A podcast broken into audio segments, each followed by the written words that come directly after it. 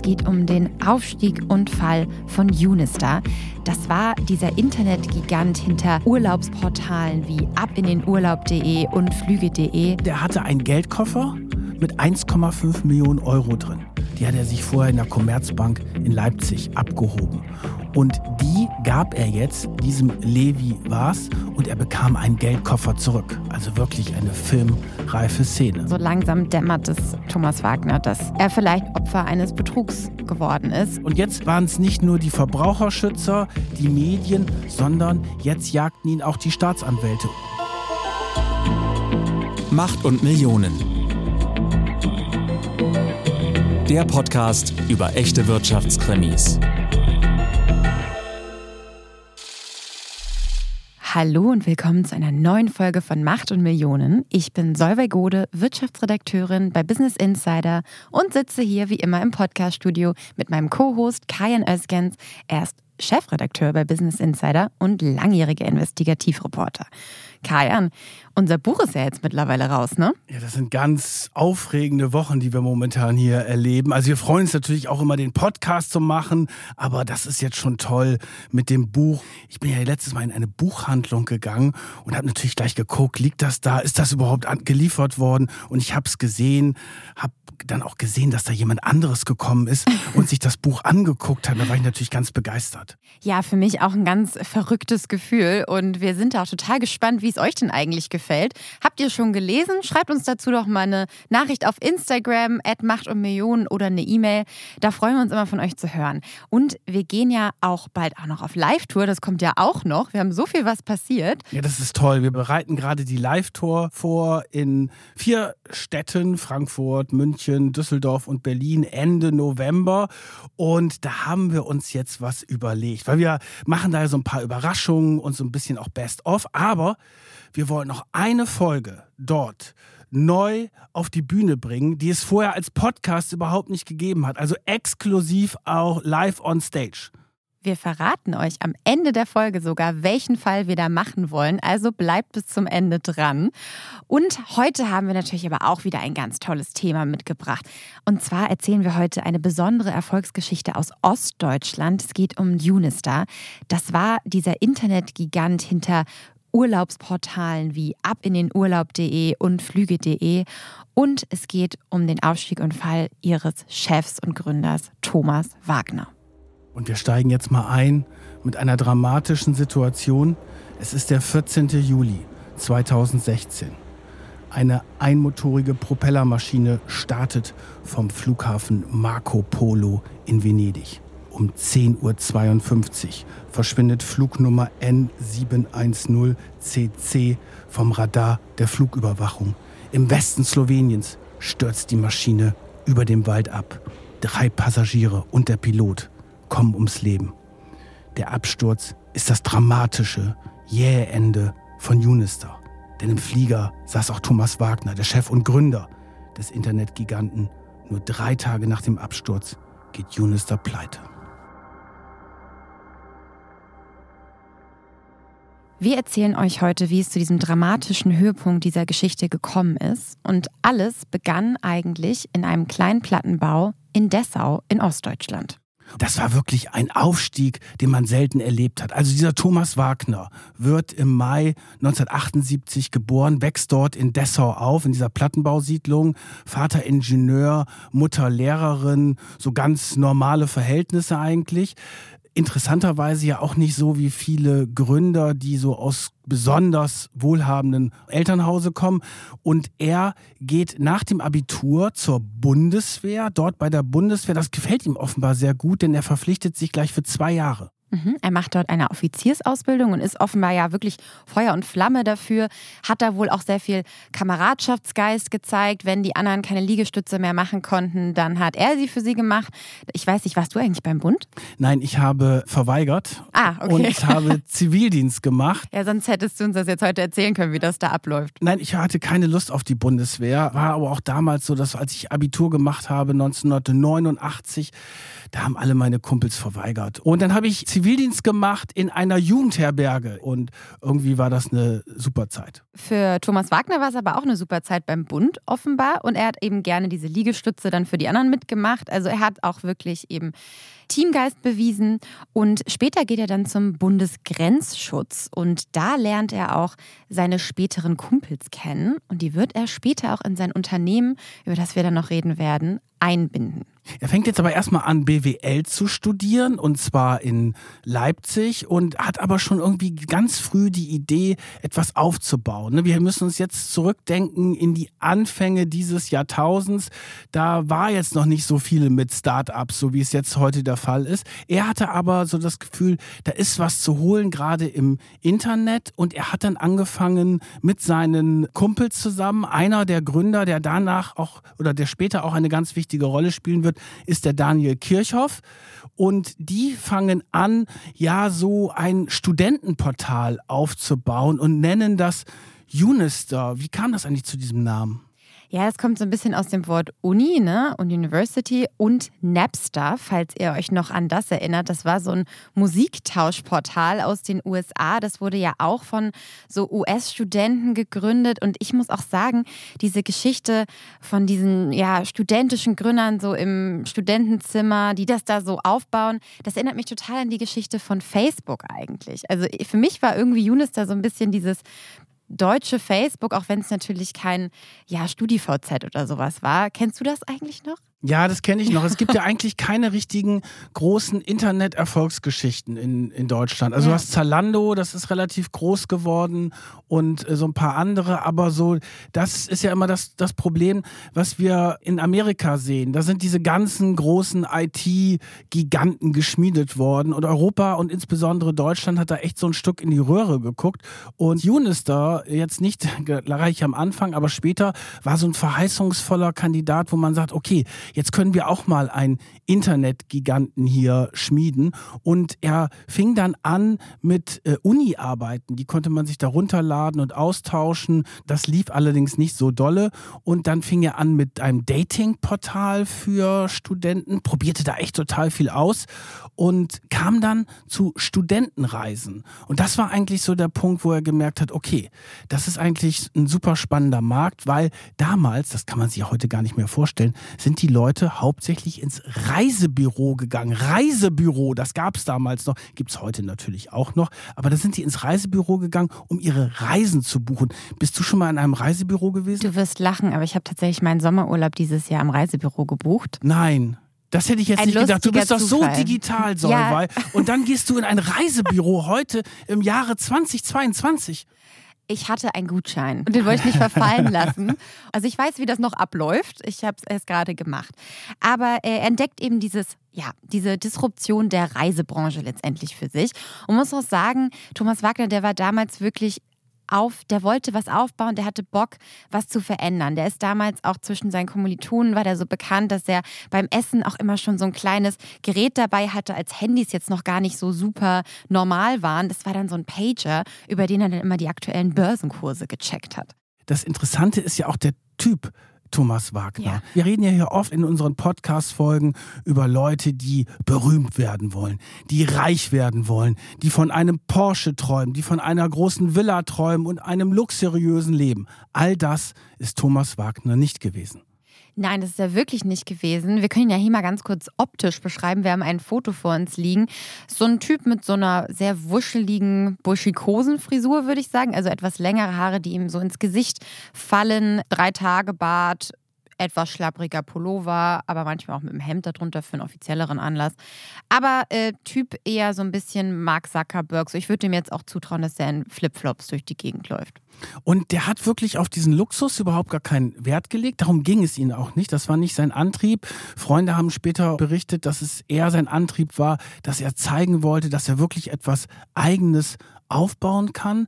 Und er galt schon sehr früh als, ja, als irgendwie so Genie. Es gab da noch Anhänger, die haben von deutschen Steve Jobs gesprochen. Das war vielleicht ein bisschen übertrieben. Auf jeden Fall hat er erst in einer Studenten-WG gewohnt und später ist er dann in so eine kleine 68 Quadratmeter große Wohnung in die Leipziger Innenstadt gezogen.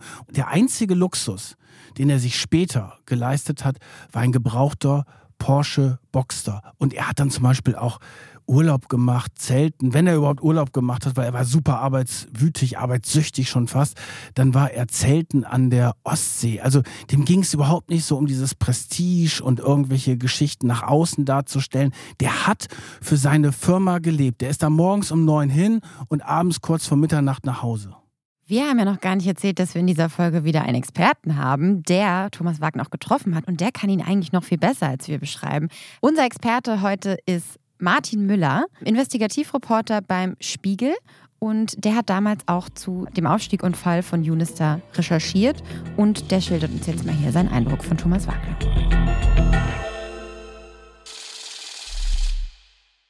Thomas Wagner war eigentlich das Antistück zu den Gründern, wie wir sie heute kennen und wie wir sie uns vorstellen. Er war ein bisschen muffelig, er hat breit sächsisch geredet, er war nicht besonders öffentlichkeitsaffin, er hat so sein eigenes Ding gemacht.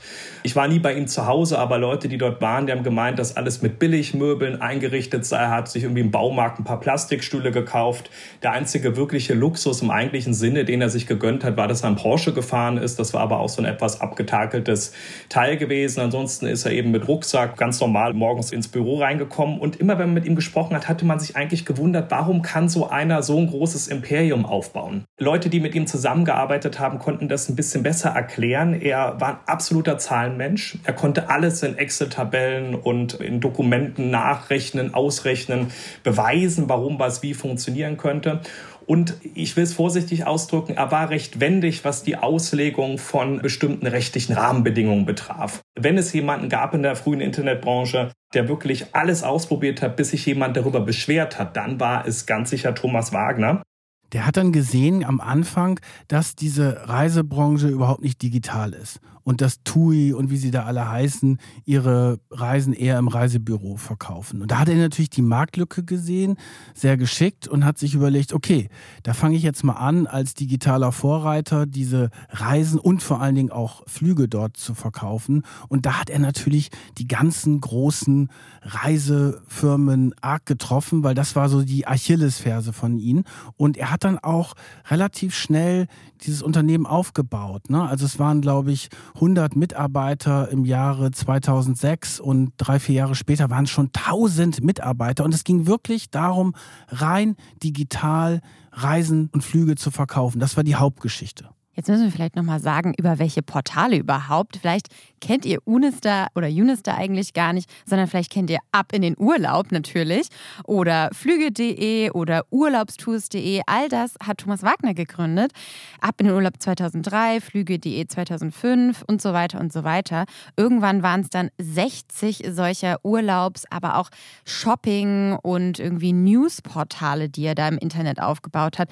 Auto.de, Reisen.de. Also man kann im Prinzip so als Faustformel damals sagen, alle wichtigen Worte hatte er quasi als Domain gesichert. Aber das Kerngeschäft waren dann schon die Reisen. Und das war schon genau. das Interessante. Da, hat, da ist er auch bekannt geworden, weil du hast ja eben schon gesagt, ab in den Urlaub und Flüge.de, das waren so die bekanntesten Firmen. Das liegt auch daran, weil da hatte er auch sehr prominente Testimonials in der ja. Werbung. Und zwar einerseits Michael Ballack, als Fußballlegende und dann Rainer Kallmund. Und das war natürlich ein super Streich von Thomas Wagner, weil er hat damit ja die Menschen abgeholt, ja. Wenn du so bekannte Testimonials hast, dann wirst du halt schnell erfolgreich. War natürlich aber auch teure Marketingkosten, kommen wir später aber nochmal drauf. Äh, wir wollten euch aber natürlich trotzdem nicht die tolle Ab in den Urlaub Werbung, die wahrscheinlich jeder kennt, vorenthalten. Ab in den Urlaub. So, also diese Unternehmensgruppe Unister ist super erfolgreich, vermittelt zu Spitzenzeiten Flüge und Reisen im Wert von 2 Milliarden Euro pro Jahr hat ungefähr 1200 Mitarbeiter. Im Schnitt sind die ungefähr Mitte 20 übrigens. Viele junge Leute haben da gearbeitet. Das muss man sagen, war ja auch so eine Startup-Atmosphäre. Ja, das gab eigentlich keine vergleichbare Erfolgsgeschichte in Ostdeutschland, die so schnell gewachsen ist und auch so schnell Marktführer geworden ist. Aber so toll ist dann ja doch nicht mehr alles gelaufen und dann kam auch schnell eigentlich schon der erste Ärger. Ja, es ging dann eigentlich los, dass es Vorwürfe gab wegen Kundenabzocke und teilweise auch Betrugsvorwürfe, weil die haben natürlich gerade mit diesen beiden Hauptgeschichten Flüge.de und Ab in den Urlaub haben die natürlich vor allen Dingen damit geworben, dass sie die billigsten sind und dass sie die billigsten Flüge, die billigsten Urlaube anbieten. Und ja, da haben dann so ein paar Kollegen von uns mal recherchiert, insbesondere die Computerbild und die Wirtschaftswoche hatten da große Geschichten dazu gemacht, dass es dann nicht alles so toll und so billig ist, wie es auf den ersten Blick scheint, sondern es waren halt total viele versteckte Gebühren dabei, die erst im Nachhinein rausgekommen sind.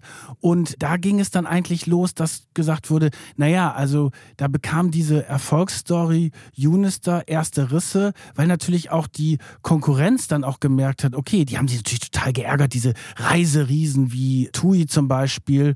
Und die haben das natürlich gedacht, oh Gott, die bringen uns hier absolut in die Bredouille, weil wir sind ja noch gar nicht so digital. Und dann gab es halt sehr viel Streit mit Mitbewerbern, aber auch Verbraucherzentralen haben dann angefangen zu warnen vor den Unister-Portalen. Und dann hat sich natürlich auch das Image ein Stück gedreht. Ja, man muss das vielleicht für euch noch mal kurz runterbrechen. Was heißt das eigentlich für Verbraucher? Das hieß konkret, vielleicht kennt ihr das, man wird durch verschiedene Buchungsschritte durchgeleitet und am Anfang wird ein ganz toller Preis suggeriert. Wird jetzt ein Flug angeboten für 190 Euro, aber am Ende beim allerletzten Buchungsschnitt, nachdem man sich schon durchgeklickt hat, kommt dann nochmal eine Buchungsgebühr oder irgendwie eine Gebühr für irgendeine Kreditkarte, ein Zahlungsmittel, das man benutzt hinzu und dann ist man schon irgendwie bei 250 Euro. Und das ist natürlich auch Irreführung der Verbraucher.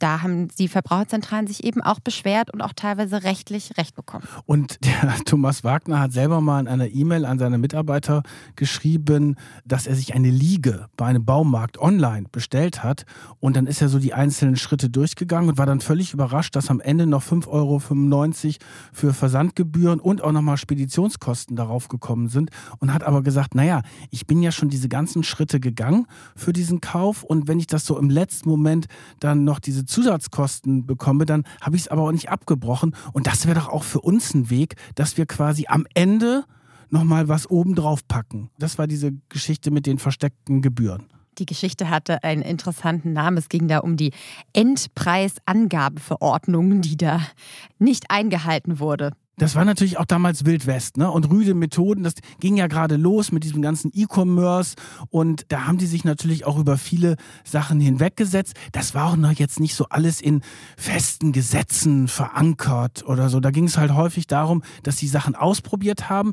Dann hat irgendein Mitbewerber sie abgemahnt und haben gesagt, okay, machen wir jetzt nicht mehr, haben das aber beim anderen gemacht und das war diese, ja, so ein Stück Wild West-Stimmung damals in diesem digitalen Reisemarkt. Und dann haben sie ja noch eine andere interessante Sache gemacht. Sie haben einfach sich die Domains, also quasi das, was ihr da in die Browserzeile im Internet eingibt, ja, also www.flüge.de und sowas, das ist eine Domain.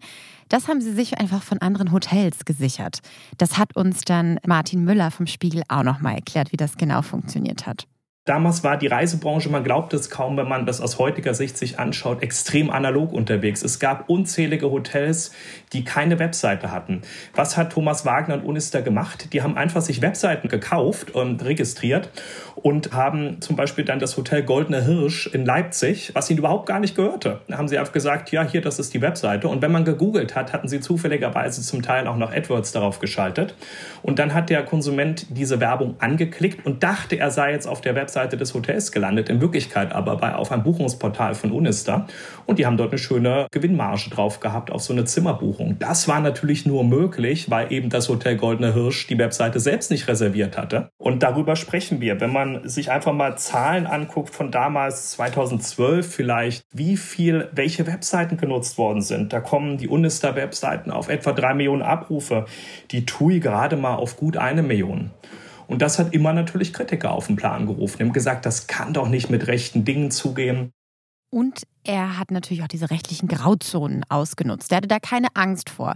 Man hat über ihn gesagt, er hatte gedacht, dass ja, Klagen und sowas auch zum Geschäft gehören und hatte da offenbar nicht so ein Problem damit, ja, sagen wir mal, scharf am Wind zu segeln oder wie hast du es genannt? Ja, genau. Der hatte im Endeffekt da kein großes Unrechtsbewusstsein, weil er sich gedacht hat, okay, das gehört dazu. Als Hausjurist bei Unister hattest du damals keinen guten Stand, weil da hieß es dann so natürlich nach dem Motto, das ist doch egal, da setzen wir uns erst erstmal drüber hinweg. Und wenn es dann irgendein Urteil gibt, dann müssen wir das halt akzeptieren. Dann machen wir aber erstmal aggressiv weiter. Also es gab dann auch einige Unterlassungsklagen, aber das war immer nur einzeln. Also dann hat ein Hotel das mal durchgekriegt oder ein Reiseveranstalter, aber es war nie flächendeckend.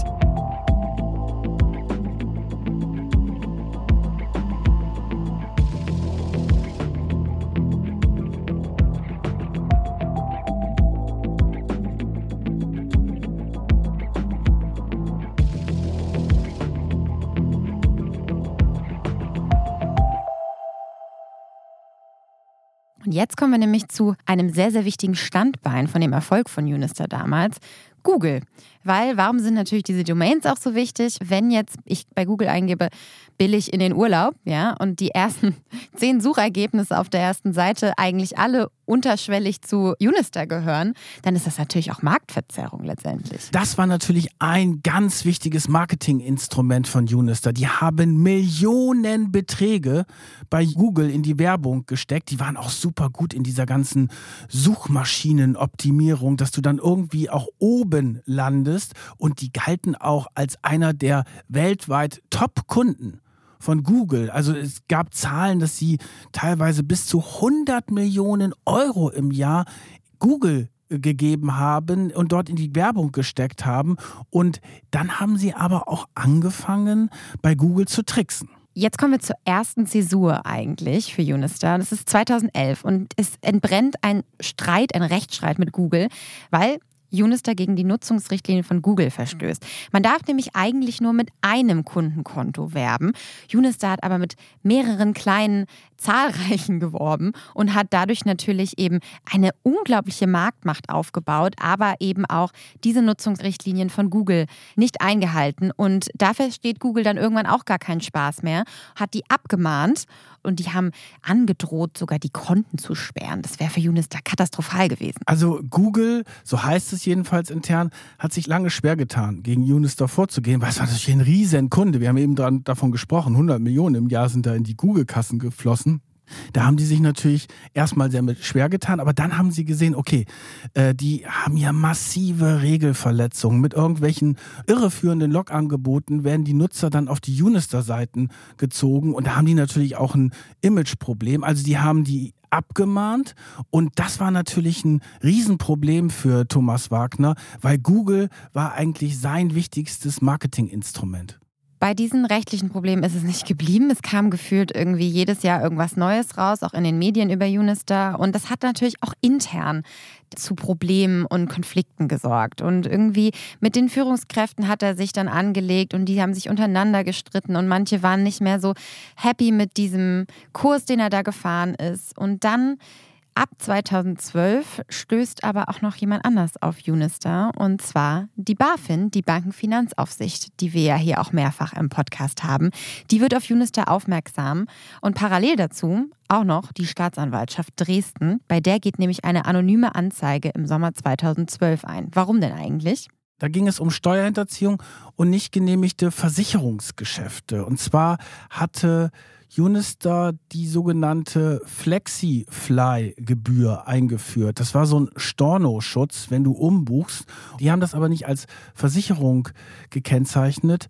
Und wenn du aber eine Versicherung da machen musst, dann musst du das anmelden und vor allen Dingen, du musst auch Versicherungssteuer bezahlen. Und es ging auch um illegalen Adresshandel zum Beispiel und insgesamt auch um betrügerisches Vorgehen bei diesen Reisegeschichten, so wie wir das eben beschrieben haben, dass er sehr hart am Wind gesegelt hat. Und jetzt waren es nicht nur die Verbraucherschützer, die Medien, sondern jetzt jagten ihn auch die Staatsanwälte. Und Ende des Jahres, am 11. Dezember, kam es dann zu einer groß angelegten Razzia gegen Unister.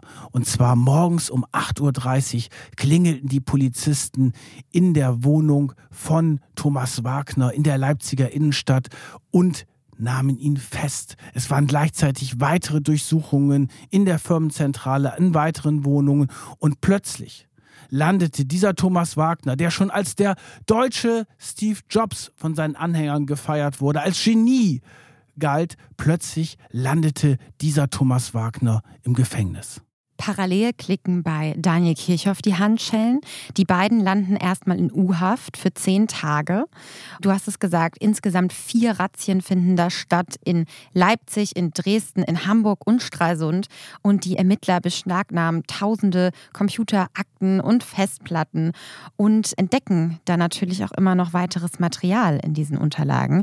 Unter anderem gibt es Indizien zu versteckten Gewinnen bei den Flugtickets, das sogenannte Runterbuchen nennt man das. Was ist das denn? Das heißt, wir als Kunden, wir kennen das ja, wir buchen auf ab in den Urlaub oder flüge.de einen Flug zum Beispiel. Und es gibt ja so einen kleinen Moment dann zwischen Buchung und Ticketausstellung. Das wird mir dann am Ende ja meistens auch irgendwie per Mail geschickt.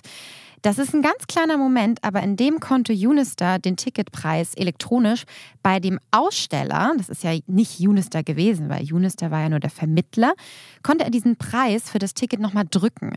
Das heißt, ich habe eigentlich viel mehr bezahlt, als ich hätte müssen und Unister hat quasi eine Gewinnmarge gehabt und hat die Differenz davon aber nicht an die Kunden zurückgegeben, sondern hat die halt selber einbehalten.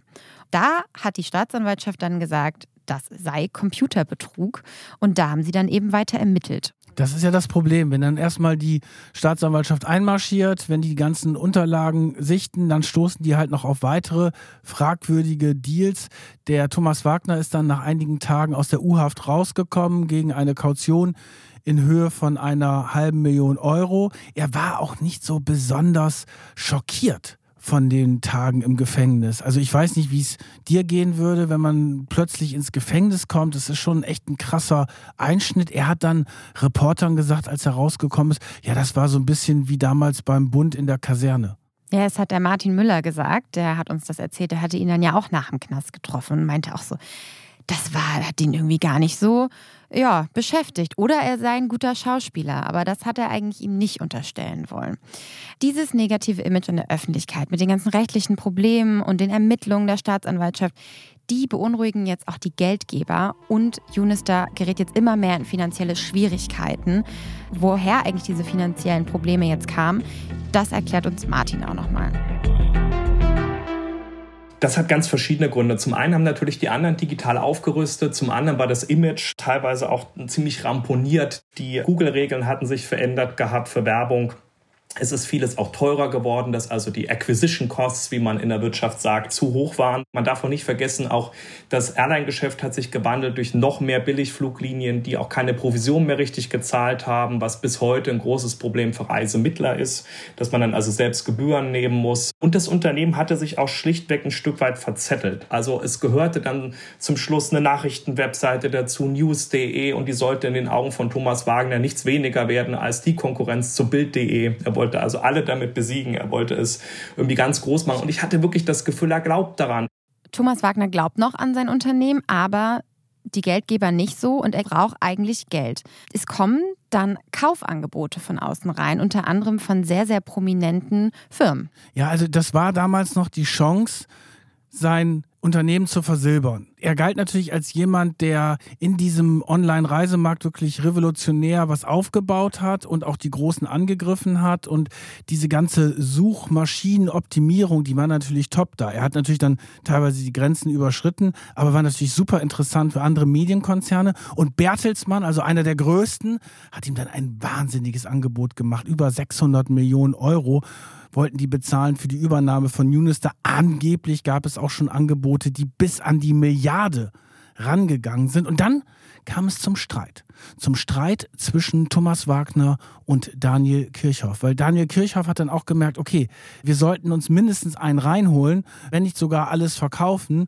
Und er hat natürlich gesehen, dass diese ganzen Probleme anwachsen. Die Probleme mit Google, mit den Geldgebern, mit den verschiedenen Geschäftsgeschichten und natürlich auch mit den Ermittlungen, die ja noch die ganze Zeit angedauert haben. Viele Manager sind weg. Und Daniel Kirchhoff hat sich dafür ausgesprochen, diese Kaufangebote wirklich ganz, ganz ernsthaft zu prüfen. Und Thomas Wagner hat gesagt, nein, das machen wir auf keinen Fall. Und da hat man dann auch gesehen, wer diese Macht wirklich hatte. Das war nämlich Thomas Wagner.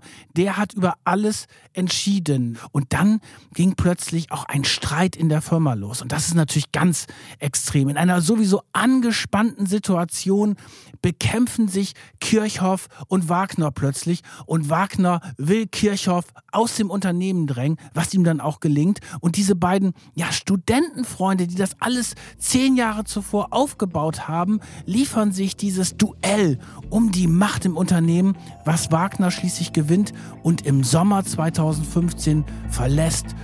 Zornesrot, muss man schon fast sagen, der Kirchhoff das Unternehmen.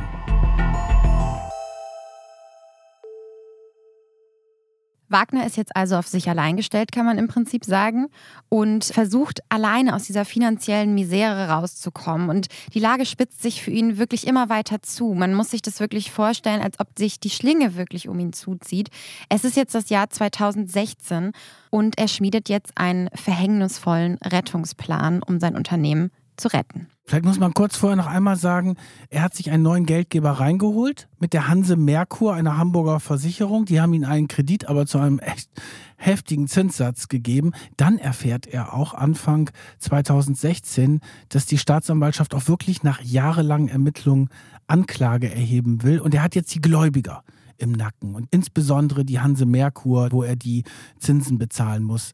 Und dann überlegt er sich, okay, wie komme ich jetzt an Geld ran? Auf sehr unkonventionelle Art und Weise. Und er kommt in Kontakt mit einem Leipziger Immobilienkaufmann, den nennen wir mal Heinz B., um seine Persönlichkeit hier zu schützen. Und der ist dann auch mit einem anderen Finanzmakler, Carsten K., in Kontakt. Und dort hat er plötzlich die Möglichkeit, auf sehr unkonventionelle Weise Geld zu bekommen. Und zwar erhält er dort das Angebot von einem israelischen Diamantenhändler namens Levi Vas, so hat er sich jedenfalls genannt, der aber total im Hintergrund war. Den gab es auch gar nicht bei Google. Ich meine, der Mann, Thomas Wagner, der der super Google-Suchoptimier Experte war, der konnte den nicht finden, weil Levi Vas gab es nicht bei Google, aber der sei angeblich so diskret bei den Geschäften und hätte auch mehrere Beteiligungen an Spielbanken und der könnte auf ganz schnelle Weise Geld zur Verfügung stellen. Und dann hat Wagner zwei Mitarbeiter von ihm erstmal zu den beiden Vermittlern geschickt und die kamen wieder und haben gesagt, lass die Finger davon, Thomas. Wir glauben, wir haben gerade die Mafia getroffen. Ja, die haben gesagt, es war Zeitverschwendung des Gesprächs. Sie haben wirklich gedacht, sie sprechen jetzt mit der organisierten Kriminalität. Man muss vielleicht jetzt diesen Deal einmal erklären. Levi Was hat Thomas Wagner einen Kredit von über 15 Millionen Euro zugesagt wenn er ihm dazu 1,5 Millionen Euro als Sicherheit in Bar mitbringt. Ja, ist ein Wahnsinn. Und dann verabreden die beiden sich tatsächlich. Und wie du sagst, das ist ein Wahnsinn eigentlich. Und dann fliegt der Thomas Wagner mit einem der Vermittler und mit einem Geschäftspartner nach Venedig. Das ist der 13. Juli 2016. In dieser einmotorigen Propellermaschine, die haben sie sich extra geschartert und kommen nach Venedig und treffen dort in einem Hotel die beiden Kontaktleute und auch diesen sagenumwobenen Levi Vaz. Das ist ein kleiner Mann mit grauen Haaren und dunklen Anzug, wirkt laut Beschreibung sehr freundlich und nett. Das Gespräch verläuft gut. Sie einigen sich, sie unterzeichnen den Vertrag in der Lobby gehen dann zusammen raus zum Parkplatz und da wird dann das Geld ausgetauscht. Ja, das also muss man also sich mal vorstellen. Der Wagner, der hatte einen Geldkoffer mit 1,5 Millionen Euro drin. Die hat er sich vorher in der Commerzbank in Leipzig abgehoben. Und die gab er jetzt diesem Levi was und er bekam einen Geldkoffer zurück. Also wirklich eine filmreife Szene. In dem Koffer von Levi Was war eine erste Anzahlung, die hatten sie vereinbart von 4 Millionen und 90.000 Schweizer Franken.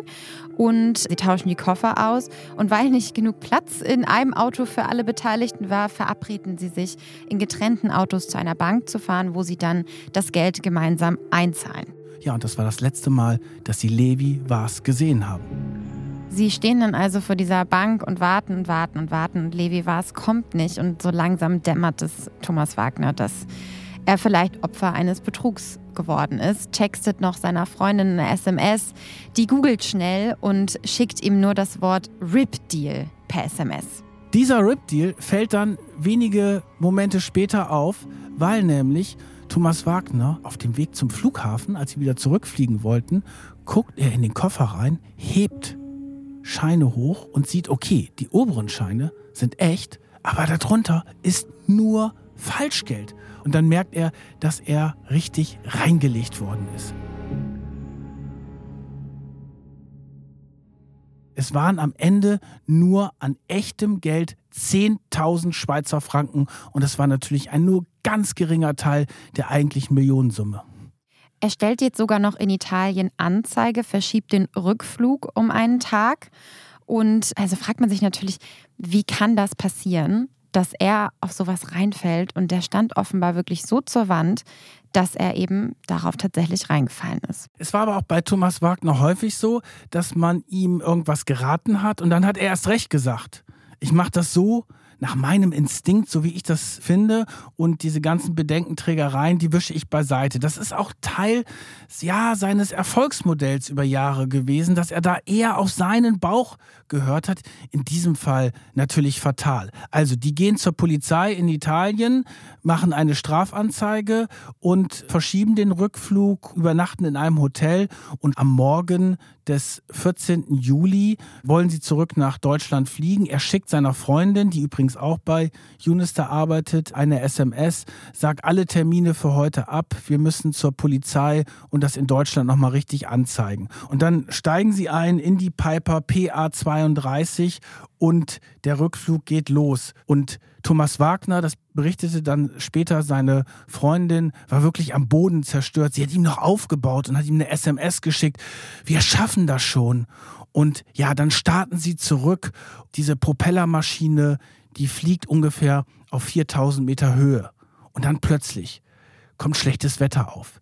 Die Maschine gerät in eine Kaltfront. Das Höhenleitwerk vereist und das Höhenruder reißt ab. Die Maschine stürzt nach unten. Die Piper war für solche Wetterbedingungen auch nicht unbedingt geeignet. Der Pilot war zwar erfahren, aber auch schon 73 Jahre alt. Die Maschine kämpft sich durch Schauer, Gewitter, schlechte Sicht, heftige Böen. Und dann reißt sie nach unten und sie stürzt in diesen Wald ab im Westen Sloweniens.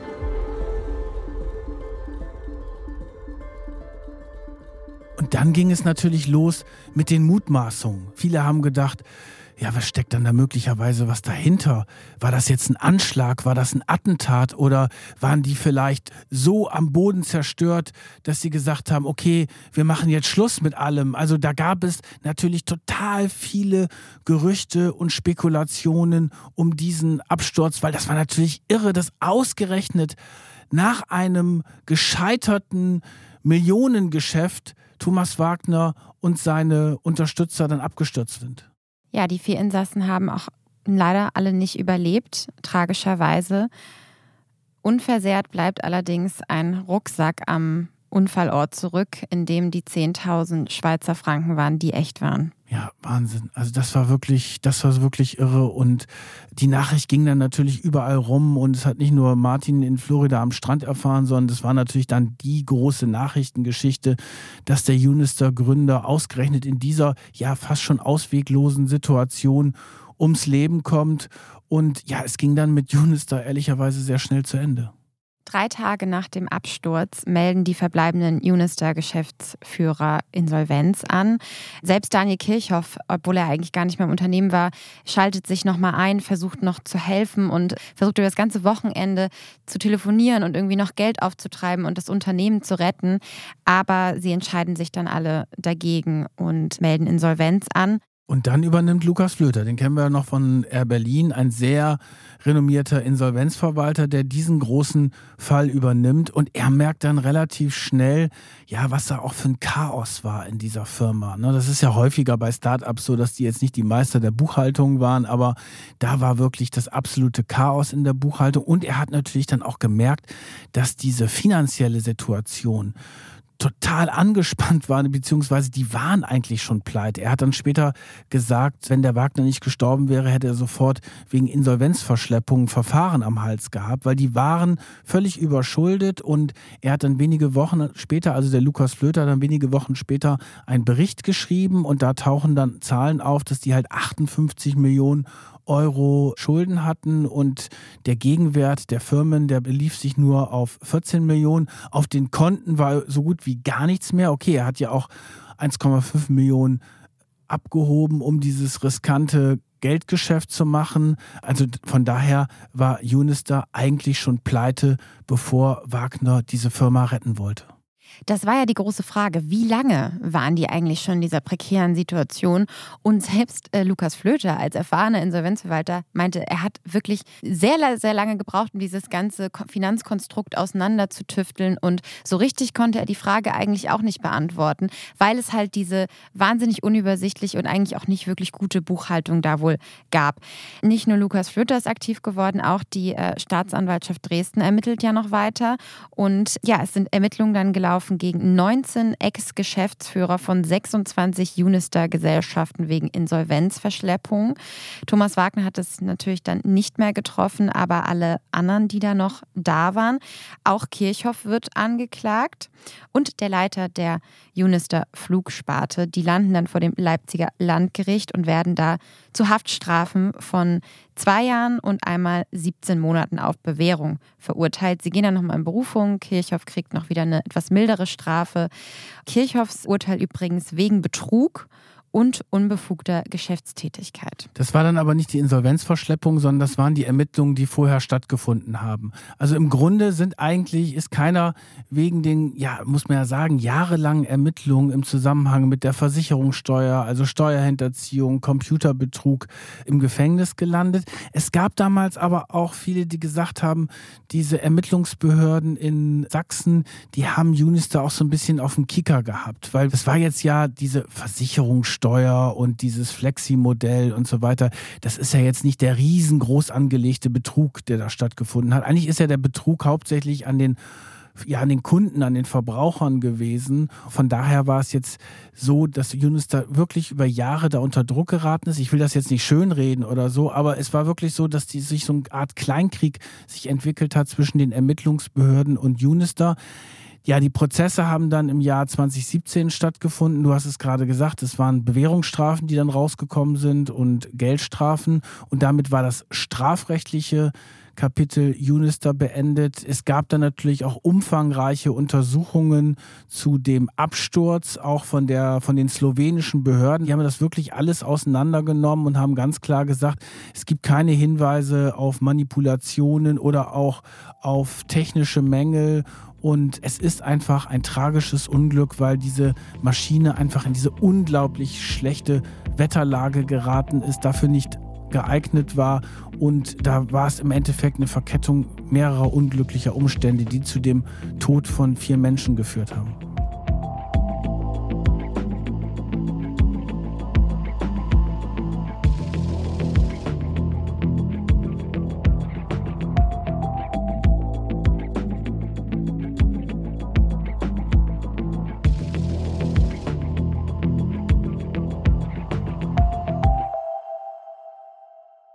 Imperium Unister ist dann logischerweise zerbrochen, aber man muss sagen, die Jobs sind weitestgehend erhalten worden, weil dem Insolvenzverwalter Flöter ist es gelungen, die einzelnen Firmen zu verkaufen, also ab in den Urlaub, Flüge, die, über die wir jetzt gesprochen haben. Das heißt, es ist nicht mehr das Imperium, was es vorher war, es ist zerschlagen worden, aber es gibt halt noch diese Unternehmen, die dann in unterschiedliche Firmenhände geraten sind. Ja, diese Flaggschiffe, also diese Reisesparte, ab in den Urlaub und Flüge.de unter anderem, die wurden an eine tschechische, auch Reisegruppe verkauft. Invia heißt die. Diese 600 Arbeitsplätze von, ich meine, ursprünglich waren es, glaube ich, mal 1200, die wurden auch erhalten und die wurden auch in Leipzig erhalten. Das heißt, die Arbeitsplätze der Region sind nicht verloren gegangen, immerhin. Aber vielleicht müssen wir noch mal ganz kurz zusammenfassen, was waren denn eigentlich so die größten Fehler? Warum ist Unister untergegangen? Flöte hat ja gesagt, der Insolvenzverwalter, war ein Blumenstrauß an vielen Gründen und jetzt nicht nur, weil die Justiz die quasi auf dem Kieker hatten. Naja, es lag natürlich schon auch sehr stark an der Person von Thomas Wagner. Ne? Der war offenbar ein genialer Gründer, der das hochgezogen hat, dann aber mit diesen ganzen verschiedenen Unternehmen ja sich verzettelt hat, auch den Überblick verloren hat. Aber es war vor allen Dingen auch dieser laxe Umgang mit Regeln und Gesetzen, weil es war ja wirklich ein erfolgreicher Angriff auf die Reiseriesen, aber er hat es überzogen. Er wollte zu viel, wollte zu schnell groß werden und hat dann diese ganzen Regeln gebrochen und das hat dann dazu geführt, dass das Image immer schlechter geworden ist. Bei den Verbraucherschützern, bei den Kunden, die Journalisten haben negativ darüber berichtet, die Staatsanwälte haben ihn gejagt und du kannst nicht über Jahre, vor allen Dingen bei einem gerade neu gegründeten Unternehmen, überleben, wenn du von allen Seiten attackiert wirst und natürlich auch das Problem mit Google. Das war ja eigentlich die Erfolgsgeschichte, diese ja quasi Zusammenarbeit mit Google. Und die haben ihm dann auch eher den Stecker gezogen. Und äh, diese ganzen Sachen zusammen, die haben dann dafür gesorgt, dass ja diese eigentlich tolle ostdeutsche Wirtschaftswundergeschichte nicht funktioniert hat und untergegangen ist. Und ich habe mich dann noch gefragt, ob jetzt diese Pleite von Unister eigentlich diesen Reisemarkt verändert hat. Und das haben wir natürlich auch noch mal Martin Müller gefragt. Und da bin ich jetzt mal sehr gespannt auf seine Antwort. Er hat auf jeden Fall Unternehmen wachgerüttelt, die digitalen Vertriebskanäle ernster zu nehmen. Also es gibt große Fluglinien, die haben ihn argwöhnisch beäugt, aber auf der anderen Seite waren sie schon beeindruckt, wie viele Kunden er ihnen reingeschaufelt hat. Also deswegen mochte da auch keiner immer so richtig krass vorgeben. Und da sind schon ein paar Leute aufgewacht durch diese großen Portale, die es auch zum großen Teil heute alle noch gibt, die alle in anderen Händen sind, die einfach neue Käufer gefunden haben. Und vielleicht Umgekehrt haben auch junge Gründer mitbekommen, dass es vielleicht nicht immer mit der Hyperaggressivität getan ist. Wenn ich irgendwie einfach in einen Markt gehe, frei nach dem Motto, besser nicht vorher um Erlaubnis fragen, sondern lieber ja hinterher um Entschuldigung. Das war so ein bisschen scheinbar Thomas Wagners Lebensdevise, dass es vielleicht doch manchmal nachhaltiger ist, sich an Recht und Gesetz zu halten oder es zumindest ein bisschen ausführlicher irgendwie zu prüfen und dass es mir nicht so ganz egal ist. Ich glaube, dass so eine Gründung heute im Start-up-Bereich nicht mehr so an der Tagesordnung ist in der Reisebranche. Ja, letztendlich hätten sie mal verkauft Ne? Ja, ist, das ist natürlich das Irre an der Geschichte. Ne? Wenn sie verkauft hätten, dann wären sie mit einem dreistelligen Millionenbetrag rausgegangen, hätten sie auch was Neues machen können. Also das sagt ja aber auch einiges über diesen Charakter von äh, dem Thomas Wagner aus. Den ging es nicht ums Geld. Mhm. Und das ist, finde ich, ja auch irgendetwas, was für mich auch so ein bisschen hängen bleibt. Das ist jemand, der wollte etwas aufbauen. Der wollte ein Unternehmen schaffen, etwas Bleibendes schaffen, natürlich mit fragwürdigen Methoden, ohne Frage.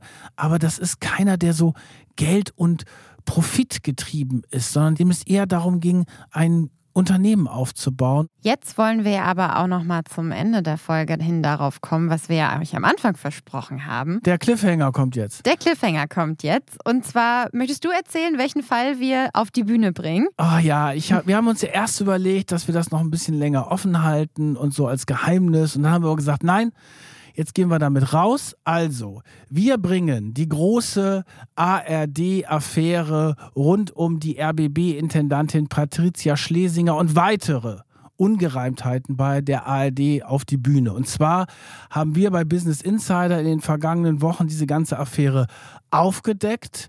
Es ging halt los mit den mittlerweile berühmten Massagesitzen im luxuriösen Dienstwagen von Patricia Schlesinger, der RBB-Intendantin. Und dann ging es weiter mit feudalen Abendessen, heimlichen Boni, teuren Beraterverträgen. Und das ist wirklich ein Wahnsinn, was insbesondere unser Investigativchef Jan Wehmeier da aufgedeckt hat. Dann ging es weiter mit NDR-Recherchen wo es ebenfalls zu Ungereimtheiten gekommen ist. Und diese ganze Geschichte, quasi die Affäre um Patricia Schlesinger, die bringen wir auf die Bühne. Wobei ich möchte auch ganz klar sagen, ich finde vieles, vieles, was wir bei ARD und ZDF sehen, sehr gut. Da gibt es sehr gute Kollegen, die da arbeiten. Und das inszenieren wir für euch als Live-Stück auf der Bühne. Und falls ihr jetzt noch neuen Podcast-Stoff braucht, dann empfehlen wir euch noch einen ganz anderen spannenden True Crime Podcast von unseren Kollegen vom Bayerischen Rundfunk. Die gehen inzwischen schon in die sechste Staffel. Das sind die Bayern 3 Moderatorin Jacqueline Bell und der Strafverteidiger und Bestsellerautor Dr. Alexander Stevens. Die reden in einer neuen Staffel über tödliche Verbrechen und mörderische Absichten. Also bei den Kollegen geht es ein bisschen düsterer zu als bei uns. Aber das Besondere, der Anwalt Dr. Stevens öffnet da seine Akten und bringt echte Fälle mit, wie den legendären Münchner Parkhausmord zum Beispiel. Es geht aber auch um einen Drohnentodesfall oder eine sexuelle Fantasie, die tragisch endet. Die neuen Folgen von Bayern 3 True Crime Tödliche Verbrechen erscheinen immer freitags auf Bayern 3 und in der ARD Audiothek und eigentlich auch überall da, wo es Podcasts gibt. Und Bayern 3 ist ja auch öffentlich-rechtlicher Rundfunk und wir machen gerne diese redaktionelle Empfehlung für die Kollegen, weil das ist wirklich etwas Gutes was mit unseren Gebührengeldern passiert. Absolut. Im Gegensatz zu der Geschichte beim RBB und Patricia Schlesinger. Und dann hoffentlich hört ihr auch bei der nächsten Folge wieder rein. Tschüss. Ciao. Macht und Millionen. Eine Produktion von Business Insider. Redaktion Solvay Gode und Kajan Öskens. Titelmusik Afonelli. Produktion Yannick Werner.